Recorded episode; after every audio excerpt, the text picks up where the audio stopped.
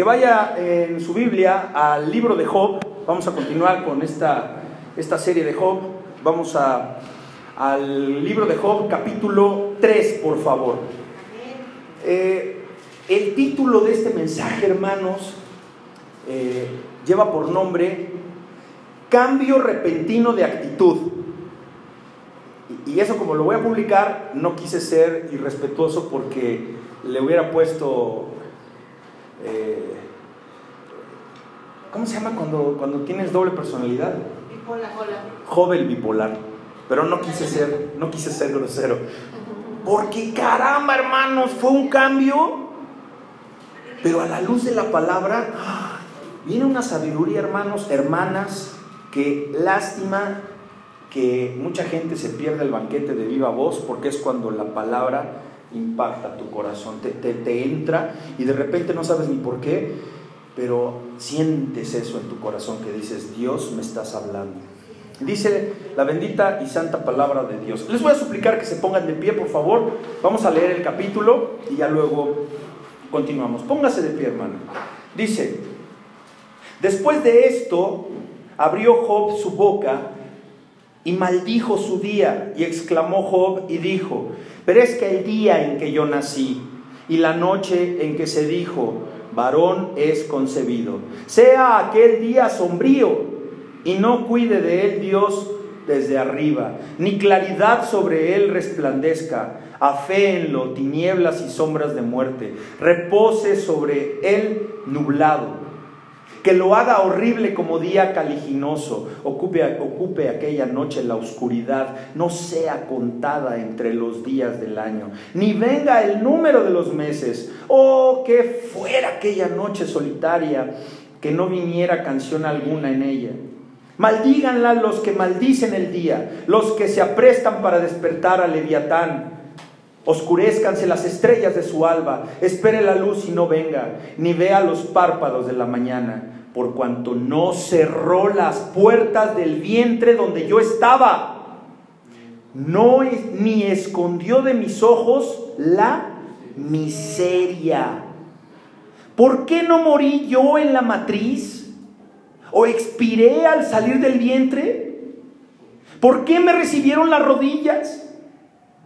¿Y a qué los pechos para que mamase? Pues ahora estaría yo muerto y reposaría, dormiría y entonces tendría descanso.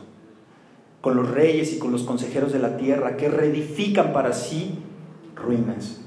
O con los príncipes que poseen el oro, que llenaban de plata sus casas. ¿Por qué no fui escogido como abortivo, como los pequeñitos? Que nunca vieron la luz. Allí los impíos dejan de perturbar y allí descansan los de agotadas fuerzas. Allí también reposan los cautivos, ni oyen la voz del capataz. Allí están el chico y el grande, y el siervo libre de su Señor. ¿Por qué se da luz al trabajado y vida a los de ánimo amargado? Que esperan la muerte y ella no llega, aunque la buscan más que tesoros, que se alegran sobremanera y se gozan cuando hayan el sepulcro? ¿Por qué se da la vida al hombre que no sabe por dónde ha de ir y a quien Dios ha encerrado? Pues antes que mi pan viene mi suspiro y mis gemidos corren como aguas, porque el temor que me espantaba me ha venido. Y me ha acontecido lo que yo temía. No he tenido paz. No me aseguré ni estuve reposado. No obstante, me vino turbación. Padre bueno, que sea tu santa palabra la que sea predicada por los labios que hoy te viene a servir. Permíteme, papito lindo, Abba Padre, ser un heraldo fiel, Señor, ser un mensajero honesto, que no sobreponga mis intereses en tu palabra, que no tuerza tu palabra, Señor, que sea tu mensaje el que sea deshebrado de estos versos que vamos a estudiar, que vamos a predicar con la autoridad que tú le das al predicador, Señor. Porque somos tus mensajeros, somos tus heraldos, Señor. Y escóndeme, Señor. Escóndeme en la cruz de tu Hijo Jesús, para que sea Él el que hable por mí. En el nombre de tu Hijo Jesús te lo pido. Amén. Tomen siento, hermano. Nos ha quedado claro, hermanitos, que en el mundo hay maldad. ¿Nos ha quedado claro eso, hermanos? ¿En el mundo hay maldad? Claro. ¿Y por qué hay maldad en el mundo? Porque en el mundo mora, mora la maldad. ¿Recuerda usted que, ¿qué le dejamos de preguntar a Dios ya? Ya, ya, ya, ya, no le preguntamos por qué. Ya, ya es algo que, eh, que no nos interesa saber porque estamos en un nivel más avanzado. Ahora le preguntamos, ¿para qué? ¿Para qué te da la tribulación? ¿Sabes para qué te da la tribulación? Para que avances. Y para que, creo que no terminé el relato de mi hermano Manuel, para que vaya y corra a devolver ese iPhone 10. Porque ahora él es una persona que nació de nuevo. Y no porque entró a un vientre nuevamente, sino porque Dios lo transformó. Entonces tuvo la diligencia de no apagarlo, de contestar una llamada que entró al teléfono que dejaron en su Uber y le explicó a la persona, porque creo que esa persona a quien él dejó, porque dejó ese viaje hoy, antes de venir a la iglesia, se salió a trabajar y dejaron el, el celular. Era un muchacho que venía de la fiesta, era un muchacho que seguramente llevaba sus copas encima y lo dejó en el asiento. Por lo regular, mi hermano voltea y ve el celular, un iPhone 10 Max. Y pues el diablo tienta porque él está por emprender un negocio, pero él dijo, no, yo soy un hijo de Dios. Y después que dijo eso en su mente, entró una llamada. Tomó la llamada y le explicó a esa persona, oiga, ¿usted conoce al dueño de este celular? Sí, es que yo soy el conductor del Uber donde lo acaba de dejar. Ah, bueno, déjeme contactarlo. Lo contactaron, hicieron todo el, el movimiento y me parece que ya lo fue a entregar. Eso hace un hijo de Dios. Porque Dios es el dueño de todos los celulares del planeta. Así que ya no le preguntamos a Dios por qué, sino para qué. ¿Para qué le dejó ese celular en el Uber a mi hermano Manuel? Para probarlo. ¿Se acuerda que hemos estado hablando que una fe que no es probada es una fe que no es comprobada? Tú no puedes, tú no puedes comprobar que has cambiado si no eres probado. Y las circunstancias te van probando. Y esas pruebas comprueban tu transformación. Así que sabemos que Job sufría. Ya lo sabemos ustedes y nosotros porque vimos el contexto. Job no lo sabe. Job no sabe que se está llevando una competencia en el cielo entre quién? Y, Dios. Dios y Satanás están en una competencia y Dios apuesta con su hijo Job, con su santo Job. ¿Y qué nos quiere decir Dios a continuación en el capítulo 3? Eh, no voy a leer eh, el, final del capítulo 2, que es del capítulo 11 al 13, que es cuando llegaron los amigos. Eso va a formar parte del mensaje que ya integre a los amigos. Ahora vamos a ver lo que pasó con Job. Recordemos Siempre tenemos que recordar que ni Job ni nadie de los que estaban en ese lugar en la tierra sabían los verdaderos motivos por los que Job sufría. ¿Job sabía por qué sufría? No, no. Ni siquiera eh, las personas que estaban ahí con él, con él. Eh, estuvimos platicando mi esposa y yo al respecto de la esposita de Job. Hermanos, la esposita de Job fue una víctima. Y en ese entonces la mujer se sujetaba al esposo.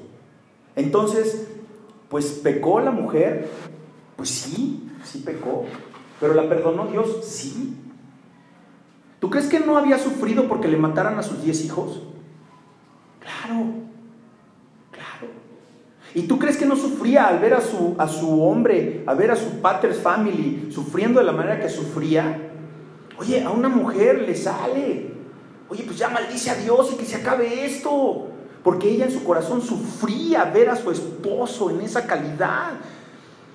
Que la piel se le pegaba a los huesos porque el músculo era nulo y que tenía una sarna con unas ámpulas que le supuraban de pus. Y el grito que empezó a tener ya el esposo, porque lo peor empezó cuando Satanás le dice a Dios, Señor, piel por piel, porque el hombre dará todo por su vida. ¿No has tenido dolores intensos? ¿No has tenido situaciones que te quieres arrancar el, brazo, te quieres arrancar la parte interior que te duele y dices, ya? Son pruebas, hermanos. Porque a la luz de la palabra vamos a ver que este hombre creía, creía de dónde venía su dolor. Él creía cuáles eran los motivos por los cuales sufría. Ahora, hermano, tú conoces ya a Dios. ¿Dios tenía por qué revelárselos a Job? ¿Dios tenía por qué decirle a Job por qué estaba sufriendo Job? Así nos trata Dios a nosotros. Es lo mismo para nosotros. Tú no esperes que te diga Dios por qué estás sufriendo. O sea, descansa, hermano. Descansa, hermana. Él no se va a revelar cuando tú quieras. Eso nos está enseñando aquí Dios. Que no es a tu gusto, es al tiempo de Dios. Comenzamos la lectura de este capítulo 3 observando un cambio, pero no un cambio que luego son cambios paulatinos. No, hermano, este es un cambio brutal de actitud de nuestro personaje central. ¿Cómo cambió? De ser el más comprensivo, el más resignado, recibidor de la ira de Dios. Sí, que venga. Así. Resignado, ¿verdad? Incluso a gritarle a su esposa, a, ofenderla y decirle, eres una necia y tonta porque no aceptaba, no aceptaba esta mujer tonta, fatua, lo malo y sí aceptaba lo bueno. ¿En qué se cambió? ¿En qué se convirtió este hombre? En un hombre que maldice abiertamente el día que nació. Y en siete versículos, del 3 al 9, el autor narra no una, sino diversas maldiciones que Job lanza, no contra Dios, ¿eh? lanza contra el día en que él nació. En resumen, hermanos, en este capítulo 3, Job dice, ojalá hubiera yo no nacido. Ojalá nunca hubiera yo nacido. Pregunta retórica. ¿Te suena familiar? Es normal, hermano. No se aflija. No se aflija. No le batalle. A todos nos pasa. Inclusive a Job. ¿Y quién fue Job? Así que si te pasa a ti, hermano, todos hemos reclamado un día, ¿por qué carambas nací? Para esto nací Mira que hace una petición todavía, Job, Jobcito, el que había dicho, ¿por qué no habré de recibir de Dios solo bendiciones y no las calamidades? Ese mismo Job hace una petición y dice en el versículo 10 al 13, una petición, ojo hermanos, ponga mucha atención porque esas peticiones también son muy familiares en nuestras vidas, de lo que hubiera querido mejor recibir. Ahora, esta petición que vamos a leer más adelante, nunca, nunca iba a poderse eh, eh, eh, completar, hermanos. Era imposible. Lo que él pedía en el, en el versículo 10 al 13 era imposible, materialmente imposible. Lo que él pedía, como muchas veces lo que tú quieres es imposible. Tú, le, tú no le puedes pedir a Dios que salga una pierna nueva donde ya amputaron una pierna. ¿Por qué? Porque no está en su palabra que Él cumpla esos deseos. No, hermano, no, eso es un capricho. Eso es un capricho. Tú no puedes decirle a Dios por más que llores y patalees y ayunes y hagas todo lo que quieras hacer, porque te devuelva un hijo que murió. ¿Por qué? Porque no está en su palabra. Él ya lo hizo con antelación y se cerró esa profecía, se cerró. Hay casos excepcionales y los hemos escuchado mi esposa y yo en Oaxaca. Un ministro llegó y oró y el poder que tenía depositado su cuerpo del Espíritu Santo en él resucitó a una niña. Y un hombre que ni siquiera hablaba castellano. Y es un testimonio real que tenemos mi esposa y yo. O sea, sí, sí se puede. Pero no te puedes aferrar, no puedes ser necio. ¿De quién vimos que viene la necedad? ¿Quién es el padre de la necedad? Satanás. Es un aferrado y quiere más, y quiere más, y quiere más. Y la petición que hace Job, que la vamos a ver más adelante, nace de un corazón dolido. Hermano, su dolor físico no le permitía razonar. Nuevamente, ¿te suena familiar? Su dolor físico, lo que él sentía en su cuerpo, lo tenía verdaderamente atormentado. Y era imposible lo que él pedía. ¿Por qué? Porque Job pidió no haber nacido de su madre. ¿Puedes regresar eso? Pues no, Job sí nació de su madre. Ahora, ¿Job fue abortado? ¿Y qué está pidiendo Job? Hubiera sido abortido, pues no fuiste, ya naciste. Pero ¿qué haces en la adversidad? ¿Qué haces cuando estás en una situación de dolor? No sabes, pierdes la razón. ¿Está mal que pase eso? No, no, no está mal. Es normal. Está mal, no porque es lo normal. ¿Qué debes hacer? Agarrarte de la cruz. Y saber que hubo uno que sufrió como tú lo estás haciendo.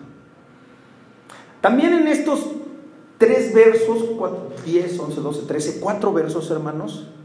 Vamos a hacer una pausa. Aparte de esta enseñanza, vamos a, entender, porque la palabra tiene muchas aplicaciones y vas a ver cómo a la luz de la palabra se revela por qué el, el Señor, por qué el Señor tiene determinadas actitudes y acciones con algunos casos. Ahorita te voy a decir de qué hablo. El Señor nos va a comunicar y le va a decir a su santa iglesia y a todos los que nos están escuchando y viendo por las redes sociales una información sumamente importante que usted debe de saber. ¿Para qué? Para que tenga paz si es que pasó por esto que le voy a decir. Y si no le pasó a usted, que pueda usted aconsejar a alguna persona que haya pasado por esto. Te va a hacer que le hagas frente a un evento que sucede en las vidas de algunos hijos de Dios, que es de los más dolorosos, de los más dolorosos eventos que puede tener un ser humano, que es la muerte de un hijo recién nacido. A la luz de la palabra lo vamos a analizar. Revelemos con la misma palabra de Dios, con las mismas escrituras, nada más que con una versión diferente, el mensaje que tiene Dios para hoy. Y dice el versículo 1 de la versión Reina Valera contemporánea. Es una lectura más sencilla pero apegada al estudio de la Reina Valera. Versículo 1. Después de esto, después de eso, Job habló y maldijo el día de su nacimiento. Lanza la maldición y en ese momento del versículo 1 al 2 se transforma aquel hombre manso que nos presentan los primeros capítulos a este hombre maledicente. ¿Este hombre qué? Maledicente, que está maldiciendo. ¿Quiénes no van a entrar en el reino de Dios? Maledicentes. Cuidado, Job. Cuidado, porque estaba empezando a pisar terrenos delicados. Les repito otra vez, es por tercera vez que el fin es bueno. Dios restituyó de todo a Job. Así que este pecado no le contó a Job. Pero pecó Job. Afirmativo. Y enseguida narra cómo maldice su nacimiento. Y dice la Reina Valera contemporánea, del 3 al 9. Que perezca el día en que me concibieron y la noche en que dijeron, ya nació un varón. que oscurezca ese día. A ver, a ver, ¿Dios podría haberlo hecho posible eso? Pues sí, pero ya pasó. O sea, tenía que haberlo hecho ese día, ¿no? O sea, ¿cómo puedes tú pedirle a Dios? Yo nací un 13 de marzo. ¿Cómo le puedo yo decir hoy a Dios, Señor, oscurece el 13 de marzo de 1972? No, será oscurecido hoy como se oscureció un día, que se detuvo el sol. Pero fue ese día. Esto es aquí Job está pidiendo insensateces. ¿No pides tú también insensateces? Por el dolor. Es normal. Y luego dice el 4, y las tinieblas de muerte lo oscurezcan, que lo envuelva un manto de oscuridad y lo deje como un día horrible y bochornoso. Eso él quería a Job que fuera de su cumpleaños, de su día de nacimiento. El hombre estaba sufriendo, hermanos. Estaba en gran dolor, estaba en agonía. Porque más adelante sus amigos vienen a ponerle el dedo encima y decirles que tú tienes la culpa de lo que te pasa. Y después Job dijo, no, yo no he hecho nada. Él se defendía y sus amigos le cargaban y le cargaban más. Dice el 7, que sea contada como una noche estéril en la que nadie emitió un solo grito de alegría. 8. Que maldigan esa noche los que conjuran al mar los que, los que saben despertar al furioso Leviatán. El Leviatán era una figura eh, que parece ser que era un tipo de cocodrilo mitológico, una bestia que, asolaba eh, en la mitología. ¿sí? O puede ser que sea un cocodrilo. Eso es a lo que se refiere Leviatán. O sea, él, quería que esos que despertaban al furioso Leviatán lo despertaran para que acabara ese día, que mejor no hubiera nacido. Yo pienso que hay veces que sí pensamos eso, pero ¿no te pasa que también piensas eso hacia otra persona y que dices, maldito, maldito el día en que naciste? ¿Qué necesidad tienes tú de maldecirte con esas palabras? ¿Quién eres tú, hermano, para decir eso? Tú no mandas en esa persona. Pídele perdón a Dios. Y lo hemos hecho. Y lo peor es que con nuestra propia sangre. El 9 finalmente de, esta versión dice, que no brillen las estrellas en el alba, ni llegue nunca la esperada luz, que no se vea la luz de la mañana. ¿Podía maldecir Dios, podía maldecir ese día Dios tal como lo pedía Job? Ya lo vimos ahorita, no podía, por supuesto, por supuesto que, bueno, sí podía, pero no lo hizo. Es que si me entienden la parte de, de que no es una contradicción. O sea, ¿por qué habría de obedecerle Dios a Job? ¿Que no estaba dándole Dios un mensaje muy directo a Job, pero él no lo sabía, hermanos. Tú no sabes por qué estás pasando lo que estás pasando, pero allá arriba ya se arregló tu asunto. Aguanta. Fortalécete en la palabra, lee la palabra de Dios, sino que te la lean, porque eso causa transformación en tu vida. Vean ustedes los que estamos aquí, han sido transformados por la bendita palabra de Dios. Ninguno de los que estamos aquí somos los mismos de hace un año. Ninguno. Has leído. Y si no lees, que te lean. Que te entre ese poder transformador de la palabra de Dios. Una pregunta, hermanos. ¿En, alguno de estos nueve versos le contestó Dios a Job? Dice aquí, y Dios le dijo. ¿Qué me? ¿Le podía haber contestado Dios a Job? ¿Y por qué no le contestó? ¿Por qué no le contestó? ¿Lo escuchó? Otra pregunta. ¿Habrá escuchado estas, estas maldiciones Dios? Claro que las escuchó. Por supuesto que sí. Nada más que no era el momento de hablar para Dios. Y tú quieres que sea cuando tú quieres. Tú quieres que te responda cuando tú quieres. Tú quieres que sea a la hora que tú quieres. Vamos a ver el verso 10 al 13 en esta bonita versión que les recomiendo a todos, hermanos propios y que nos están viendo en las redes sociales. Cómprense, bájense una versión diferente y les recomiendo mucho la versión Reina Valera contemporánea, porque no pierde, no pierde la esencia que tiene el estudio de la Reina Valera 1960. Y dice el versículo 10, fíjate aquí empieza lo bueno, ¿eh? ¿Por qué no fue cegado el vientre de mi madre? O sea, ¿por qué no fue cerrado? Estamos hablando del nacimiento de Job. Y aquí Dios nos va a empezar a hablar de algunos otros temas. ¿Por qué no se escondió de mis ojos la miseria? ¿Cuál miseria? ¿Cuál miseria? ¿Sabes cuál miseria? La miseria que todos y cada uno de nosotros tenemos cuando nacemos, que es nacer pecadores que es nacer con el pecado. Y Job está diciéndole a Dios, ¿por qué no fue cerrado el vientre de mi madre? ¿Por qué no se escondió de mis ojos la miseria de nacer al pecado? El 11, o sea, esos, esas cosas suceden cuando tú naces, ¿verdad? Cuando tú naces, tienes el pecado. El 11, ¿por qué no morí dentro de su vientre? O al momento de nacer. El 12, ¿Por qué me recibió entre sus rodillas? ¿Por qué me amamantó en su pecho? 13.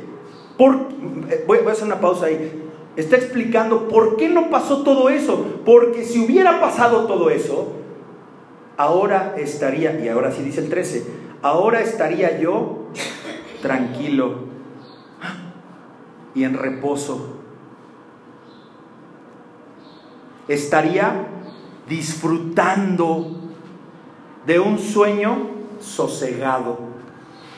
Aquí, amados hermanos, apreciamos una petición específica que hace un hombre desesperado y ciego de entendimiento. ¿Has estado así, hermano? ¿Alguna vez has estado así? Que hablas sin ni siquiera razonar lo que dices, que hablas puras tonteras y que después te arrepientes de haber dicho lo que dijiste y que hablas y hablas y dices puras cosas que sencillamente no se pueden lograr, que pides imposibles, pero hablas sin tener sentido, como que nazcas de nuevo. Pero tú y yo sí nacimos de nuevo, porque nacimos de una manera diferente, hermanos.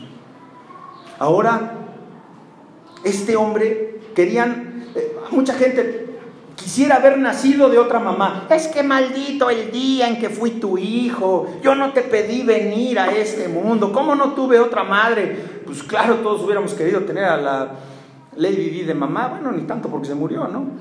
Pero pues quisiera ser hijo de Obama o quisiera ser hijo de Donald Trump o, o de alguna persona importante. No se puede. Te tocó el que te tocó. Pero cuando estás en esa furia, hablas cosas sin sentido. No puedes tú volver a nacer del vientre de una mujer. A ver, ¿qué otra cosa no puedes hacer? Fíjate, esta, esta está fuerte. Tú no puedes volver a nacer en el cuerpo. Tú eres mujer.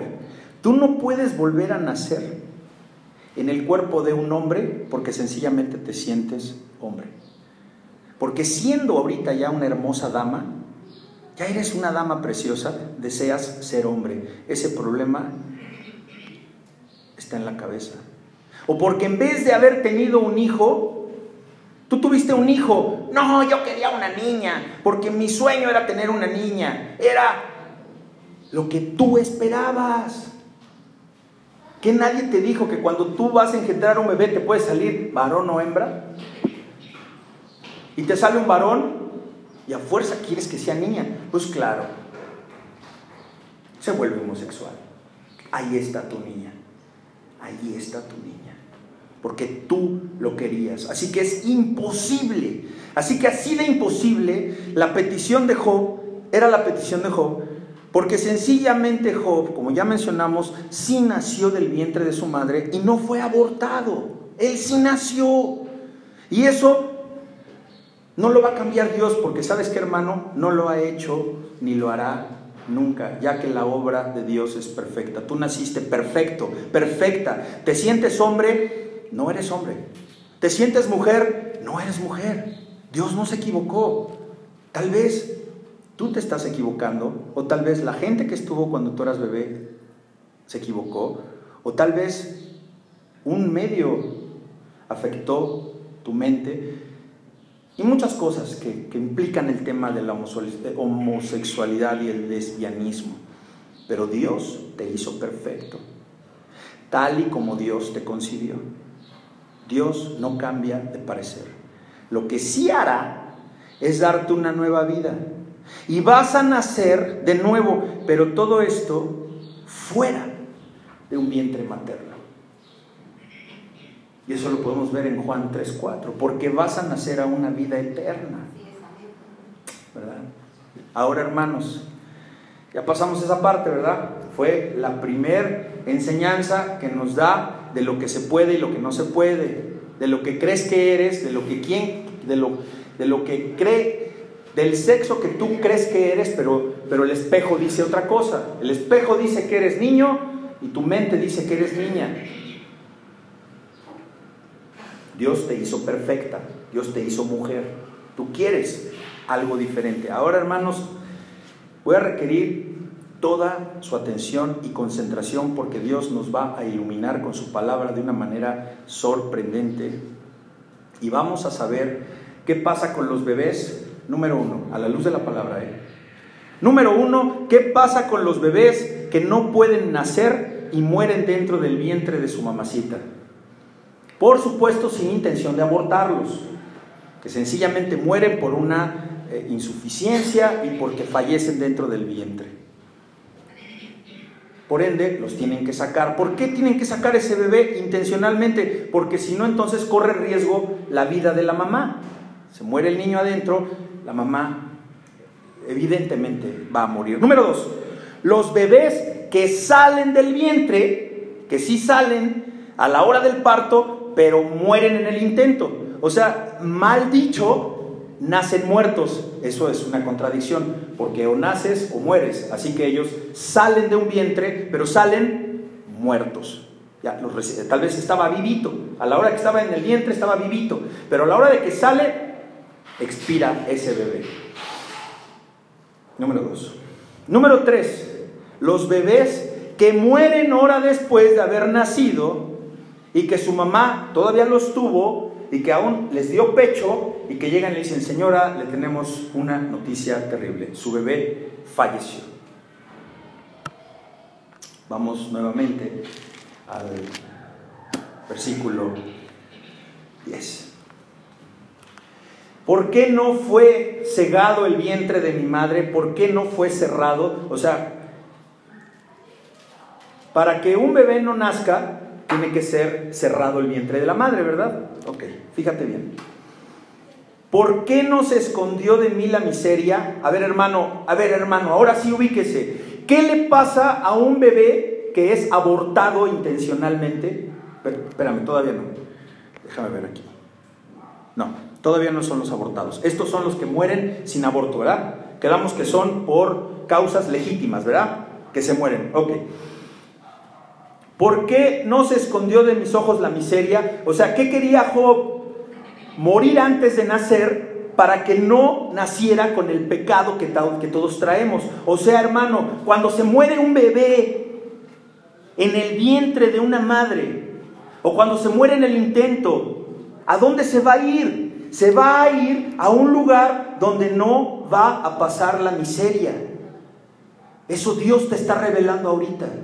Porque dice Job que como nació, sus ojos vieron la miseria. O sea que al contrario, ¿por qué no, ¿por qué no se escondió de mí, de mis ojos la miseria? Entonces vivió con ese pecado original. El bebé que muere, luego, luego que nace, o que muere en el intento, no vive la miseria de este pecado de haber nacido ya con el pecado natural que traemos. 11. ¿Por qué no morí dentro de su vientre? Ahí te está hablando de los niños que se mueren y que no ven nacer o al mismo momento de nacer. Esos niños les va a suceder lo que sigue en el 13. Y dice, ¿por qué me recibió entre sus rodillas? Ahí te está hablando del bebé que nació y fue amamantado y murió. Y el 13, porque a esos bebés les pasa lo que no le pasó a Job. Ojalá me esté dando a explicar, hermanos. Dice Job, ahora estaría yo tranquilo. ¿Cómo? Entonces, ¿cómo están esos bebés que murieron? ¿Están en qué? Y tranquilos. ¿Cómo está ese bebé que perdiste? ¿Cómo está ese bebé que tuvo que ser sacado de tu vientre? ¿Dónde está? Está en la presencia de Dios. Está tranquilo y en reposo. Y dice al final, estaría disfrutando de un sueño sosegado. ¿Cómo están esas criaturas? Que las madres se jalan los pelos, que las madres quieren maldecir a Dios. Tranquilas mamás, tranquilas, porque sus bebés están disfrutando de un sueño sosegado dice en la Reina Valera, dice, pues ahora estaría yo muerto y reposaría. O sea, esos bebés, ¿qué están haciendo? Reposando. Reposando. ¿Tú crees que se le iban a ir de la mano a Dios? Dormiría y entonces tendría descanso. La palabra descansar en el diccionario Strong, que viene eh, el significado hebreo, es la palabra para que quede en récord. La palabra 5117. Fíjate lo que dice. Cuando la palabra de Dios dice que esos bebés están descansando, mira, dice, descansar, paz, posar, quieto y reposado. Así están esas criaturas, así están las almas de esas criaturas. O sea que no te preocupes. ¿Qué hubiera sido de esas criaturas si hubieran nacido en este mundo? ¿No lo dice? Vivirían miseria. Por eso Dios tuvo misericordia de ellos. Dice, eh, sosegado, sosegado eh, es igual a reposado, hermanos. Ahora el verso 16, vámonos al 16, este va solito. ¿Por qué no me trataron como un abortivo y me enterraron para nunca ver la luz? Ay, hermanos, aquí ya se puso fuerte el asunto. Vamos a hablar de aquellas personas, hombres o mujeres, que han abortado, mujeres que han abortado un bebé, y hombres que han permitido que esa mujer aborte. ¿Tú crees que iba a dejar Dios fuera a esos bebés que ya están creciendo en el vientre de una madre? No, hermanos, a Dios no se le va nada. Que te ministre Dios ahorita, que empieces a ver que Él está a cargo de todo, hermanos. Esos bebés son abortados por madres fatuas, por madres desesperadas. Mira, esas madres son tomadas, son tomadas por el maligno. ¿Y sabes qué deciden ellas? Lo que Dios debía haber decidido, como en las primeras madres que hablamos. Pero ellas decidieron cortar la vida de esa criatura. Sin ser Dios el que, el que acabara con la vida de ese bebito. Y porque no fue Dios el que acabó con la vida de ese bebito, lo iba a dejar en un abandono. No, hermanos, fíjate lo que viene aquí adelante. Dios es justo. Y aquí nos dijo qué hace con ellos. ¿En dónde? Eh, voy a ir al libro de Eclesiastés este es en otra versión, en la versión eh, eh, traducción al lenguaje actual. Voy a ir al capítulo 6, versículos del 4 al 6a. Y esto viene de Job 3:16. ¿Por qué no me trataron como abortivo? O sea, hermano, hermana, Job, por el sufrimiento que tenía, ¿qué hubiera preferido ser? Un aborto. ¿Pero es bueno el aborto? No para la que aborta o el que permite el aborto, pero es malo el aborto para el producto que es abortado. Vamos a ver, vamos a ver. ¿Qué pasa con esos cigotes, esos bebitos que ya ahora en, Oaxaca, en todos los estados ya están autorizando el aborto, 12 semanas, es un crimen lo que está sucediendo. Pero eso no agarra desprevenido a Dios, ya lo tenía previsto. Eclesiastés 6, del 4 al 6a, y voy a leer la versión, traducción al lenguaje actual. Dice, porque ese niño nunca llegó a ver la luz ni supo nada. Está hablando de un abortivo también. Porque ese niño nunca llegó a ver la luz ni supo nada. Tampoco nadie supo nada de él. Ni siquiera su nombre. Sin embargo, tuvo más tranquilidad. O sea, ese abortado, ese niño abortado, ¿qué tuvo? Tranquilidad. tranquilidad. Y dice el 6, primera parte, tuvo más tranquilidad. O sea, un bebito que es abortado, si tú abortaste y si tú permitiste que tu esposa o tu novia o X sabes que abortaron un producto tuyo, ese bebito, esa alma, está tranquila. Y está tranquila, y dice el 6, tuvo más tranquilidad que quien pudiera vivir dos mil años y no disfrutar de la vida. O sea, hay gente que si pudiera vivir dos mil años y disfrutar de la vida, ¿qué dirías? Sería feliz, sería tranquilo. Bueno, no. Ese bebito que fue abortado es más tranquilo. Relájate. Y mira lo que dice la Biblia hispanoamericana en ese mismo eh, eh, contexto. Pues un soplo vino, está hablando del abortado, del producto abortado. Pues en un soplo vino, así rápido. ¿Qué es en un soplo? ¿Cuánto tarda la, la eyaculación de un hombre? Segundos, segundos. Cinco, diez, no sé, quince, no sé. Así, así vino ese bebito en un soplo, en la oscuridad. Se va y su recuerdo queda oculto en las tinieblas. 5. No vio ni conoció el sol. Pobrecito. Ah, no, no. Pero descansa mejor que el otro.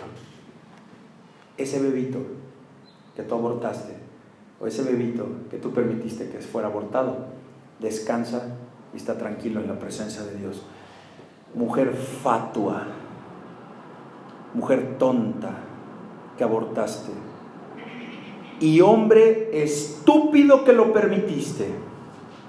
Arrepiéntete y pide perdón. Es tu alma la que peligra, no es esa criatura que tú abortaste.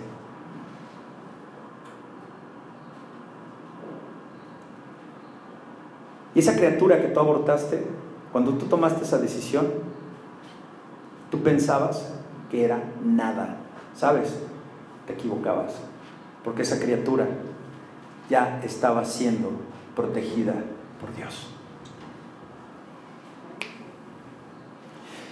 Dios siempre contempló esa explosión que hubo en el vientre tuyo de que empezara a haber vida en ese momento Dios tomó el control. ¿Cómo? Con amor y con cuidado. Por eso los destinó a una vida eterna, en tranquilidad y en paz. Hermano, ¿te ofende que te llame estúpido? ¿Te ofende que te llame tonta? No, hermanos, yo soy un heraldo. Yo no digo las cosas de mí. Yo no soy nadie para venir a este púlpito bendito y sagrado a venirte a decir que eres una tonta y un estúpido. Jeremías 5:21, traducción al lenguaje actual. Escucha pueblo tonto y estúpido, que tiene ojos pero no quiere ver, que tiene oídos pero no quiere oír. Yo no lo digo, hermanos. Y acabamos con la lectura de los versos 20 y 26 del libro de Job.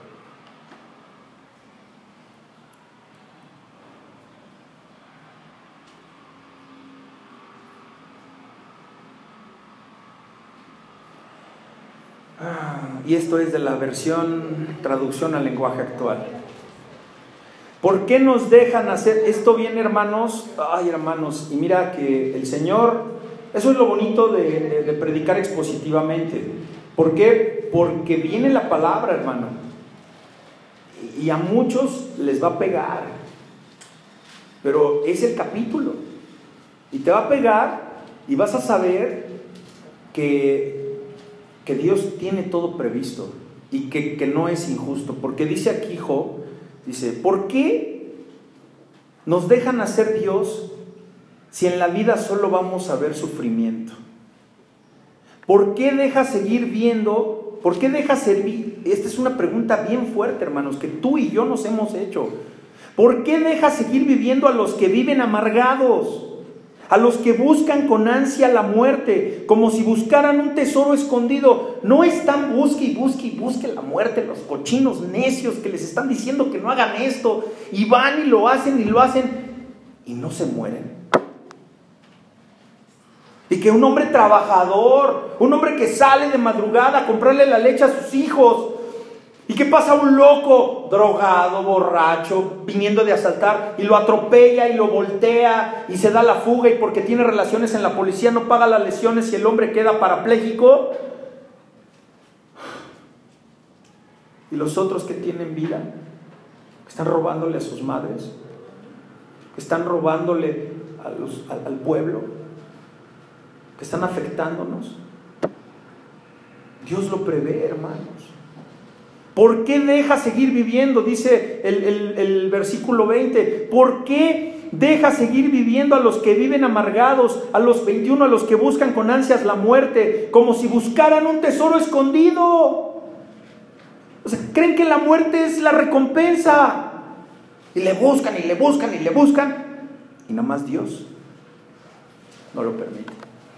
Quieren, quisieran morirse, dice la palabra. Quisieran morirse, pero la muerte no llega. Así que estate tranquilo, hermano. Ya no pelees con esas personas. Buscan y buscan y buscan la muerte. Dios no se las va a conceder. ¿Por qué? Por soberano. 22. Muy grande sería su alegría de ellos si pudieran bajar a la tumba y el 23. Dios nos cierra el paso, nos cierra el paso y nos hace caminar a ciegas. Lágrimas y quejas son todo mi aliento. Aquí fíjate cómo lo dice en, la versión Reina Valera contemporánea. Me ha sobrevenido un temor espantoso. ¿Alguna vez has tenido miedo espantoso? Sí. Cuidado, ¿eh? Cuidado. Porque ve lo que dice adelante. Lo que más temía, eso me ha sucedido. ¿No te pasa luego eso? Eso yo lo he visto en muchos ambientes de gente de dinero. ¿Saben a quién le pasó, hermanos? Le pasó a mi papá. Mi papá tenía una vida perfecta, hecha. Mi papá a los 50 años era un hombre que tenía propiedades, que tenía casas, que tenía carros, que tenía negocios. Y se cansó y le vino todo abajo, empezó a vender todo. Lo que pasa es que se quería seguir viviendo la vida loca, con una osteoporosis derivada de su alcoholismo, con amantes, con eh, amigos. Era, era un hombre que llenaba restaurantes con mesas de 30, 40 personas, Ana Luisa le consta, hace muchos años. Y le gustaban los toros, y los toreros son los unos, personajes que, algunos, no todos, abusan mucho de la buena voluntad de las personas. Y mi papá pagaba la cuenta de todas esas personas.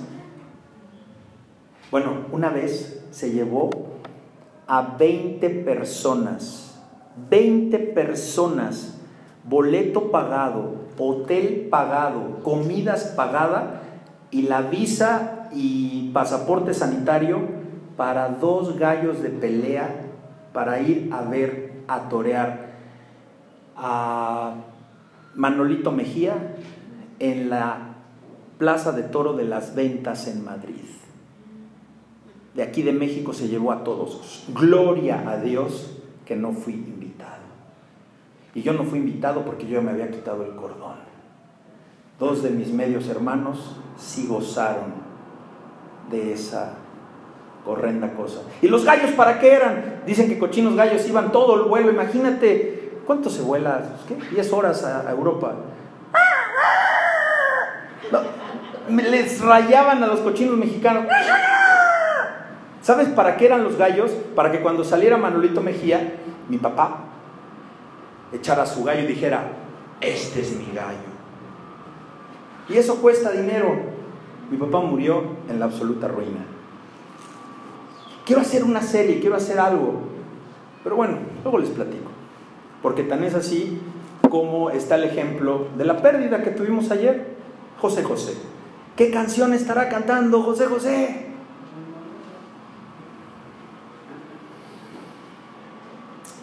Y dice esta traducción al lenguaje actual, en el versículo 25 y 26, ya he perdido la paz. O sea que hermano, mientras tú tengas paz, vas a estar fortalecido. Porque si no tienes paz, fíjate lo que te va a pasar. Tus peores, dice la palabra, mis temores se han hecho realidad. ¿Tienes hijos chiquitos? Yo tengo un nieto y tengo un hijo de 18, 19 años. Yo no quiero que sea drogadicto. ¿Sabes qué? No le tengo miedo a que mi hijo sea drogadicto.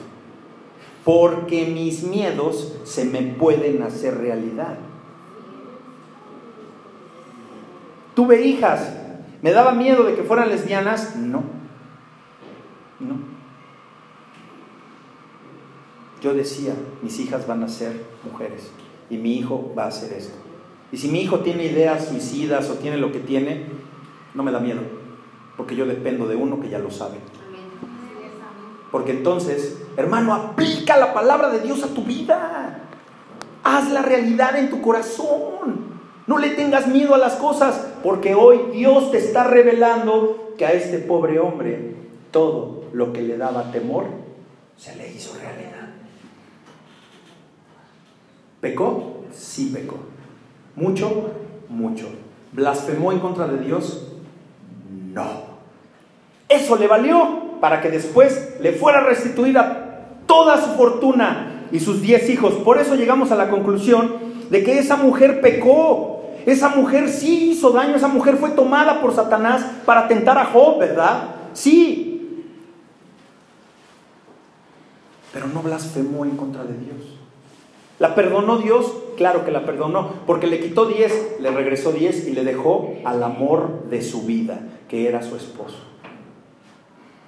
O sea que no era una mujer tan mala. El temor, el temor que le espanta a Job no le había venido, no le había venido, ni tampoco le había acontecido lo que más tenía. Dice Job, nunca, ¿sabes por qué? ¿Por qué le viene todo lo que le vino? Prepárate, por eso aplícalo a tu vida. Dice aquí, y eso viene en la versión del, del Santo Jubileo, es una Biblia del Santo Jubileo.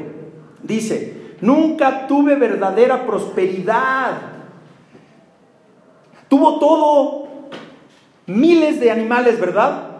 Riqueza. ¿Qué tuvo José José? Todo. Rolex hasta para echar para arriba. ¿Qué tuvo Rigo Tobar? Ustedes saben que Rigo Tobar fue el primer mexicano en la historia que importó un Rolls Royce a México en los 70 y murió ciego a consecuencia de estarse drogando, porque en los 60, 70 la droga de moda era en los ojos. Y murió como un perro arrastrado, que ahorita nos estamos comiendo todos esta cosa que le hacen a los artistas ¿Cómo se llama lo que hacen? Su programa especial de que se murió José José. Hermanos, José José está muerto hace 20 años. ¿Qué, celebramos? Se fue, sí. ¿Qué nos deja? Una enseñanza de cómo debes vivir tu vida y no la debes vivir a tu manera. La debes de vivir a la manera de Dios. Porque dice que Job, ¿sabes por qué? ¿Sabes por qué se le hicieron verdaderas todas todos sus miedos, ¿por qué se le hicieron verdaderos y por qué padeció todo lo que padeció? Dice esta versión, porque nunca tuve verdadera prosperidad, a pesar de que fue rico, nunca se aseguró. ¿Cómo voy a asegurar, pastor? ¿Con imbursa o con...? No, de asegurarte en la palabra, porque no había palabra. No había palabra. y nunca reposó. Siempre estaba activo, siempre estaba activo. No estaba haciendo holocausto cada día, cada día por los fatuos de sus hijos. De brayes y de brayes y estaban matando, matando, matando por si hubiera que hubieran pecado sus hijos. ¿Hasta cuándo le vino la restitución a Job? Hasta que entendió que dijo que no era por su voluntad, que no era lo que, lo que, él, lo que él decía por sus fuerzas. Dejó la voluntad de Dios trabajar en él. Hermano, Dios le permite hablar a Job. Y hablar y hablar y hablar para sacar, ¿qué sacó aquí en este capítulo, hermano? Estamos cerrando. ¿Qué sacó aquí en este capítulo? Sacó sus más bajas pasiones. Sus más horrendos temores. ¿No quiso ser un abortado? ¿No quiso mejor no haber nacido? ¿No maldijo el día que nació? Llevándole al extremo del sufrimiento. O sea que si tú maldices, vas a sufrir. Que por cierto, todavía no se compara al sufrimiento de nuestro Señor Jesucristo. Nada de lo que pasó Job se compara a lo que sufrió nuestro Cristo Redentor. Sigamos, hermanos. Sigamos en esta vida hermosa en espera de un cuerpo nuevo, hermano, que tu alma pueda llegar a la gloria. Que tengas ese cuerpo que te va a proveer Dios cuando tú nazcas a la eternidad. ¿Sabes cómo va a ser tu cuerpo, hermano? Perfecto. ¿Tienes tribulación? Pregúntate, ¿Para qué? No por qué. Y hoy Dios te equiparó, hoy Dios te dio muchos tips, hoy Dios te aclaró también muchos escenarios. Y si tú cometiste ese grave error de haber abortado un bebé, o tu hombre permitiste que tu novia o esa calentura que tuviste hayan abortado, pídele perdón a Dios. Él te va a perdonar. Si has maldecido el día en que alguien nació, pídele perdón también a Dios. Porque el final de la historia es bueno, hermanos. Porque Dios perdonó a Job y le restituyó, restituyó todo. Tu cuerpo va a ser nuevo y va a ser perfecto. Y es un cuerpo con el cual vamos a habitar por la eternidad en la presencia de nuestro Padre perfecto. Los años que vas a vivir aquí ya están contados, hermano. Y Dios o te está esperando o quiere confirmarte en la fe. Por eso hoy te da toda esta mm, caja de herramientas para que tú le hagas frente. Seguramente vas a tener que escuchar el mensaje nuevamente para que recapitules, porque fueron dos o tres puntos muy fuertes a la luz de la palabra. Y que usted lo pueda comparar en las versiones, ¿verdad?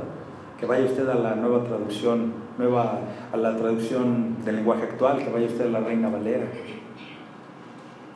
Así que esperemos, hermanos, en esa fecha y guardémonos y actuemos en consecuencia de la fe que profesamos. Incline su cabeza.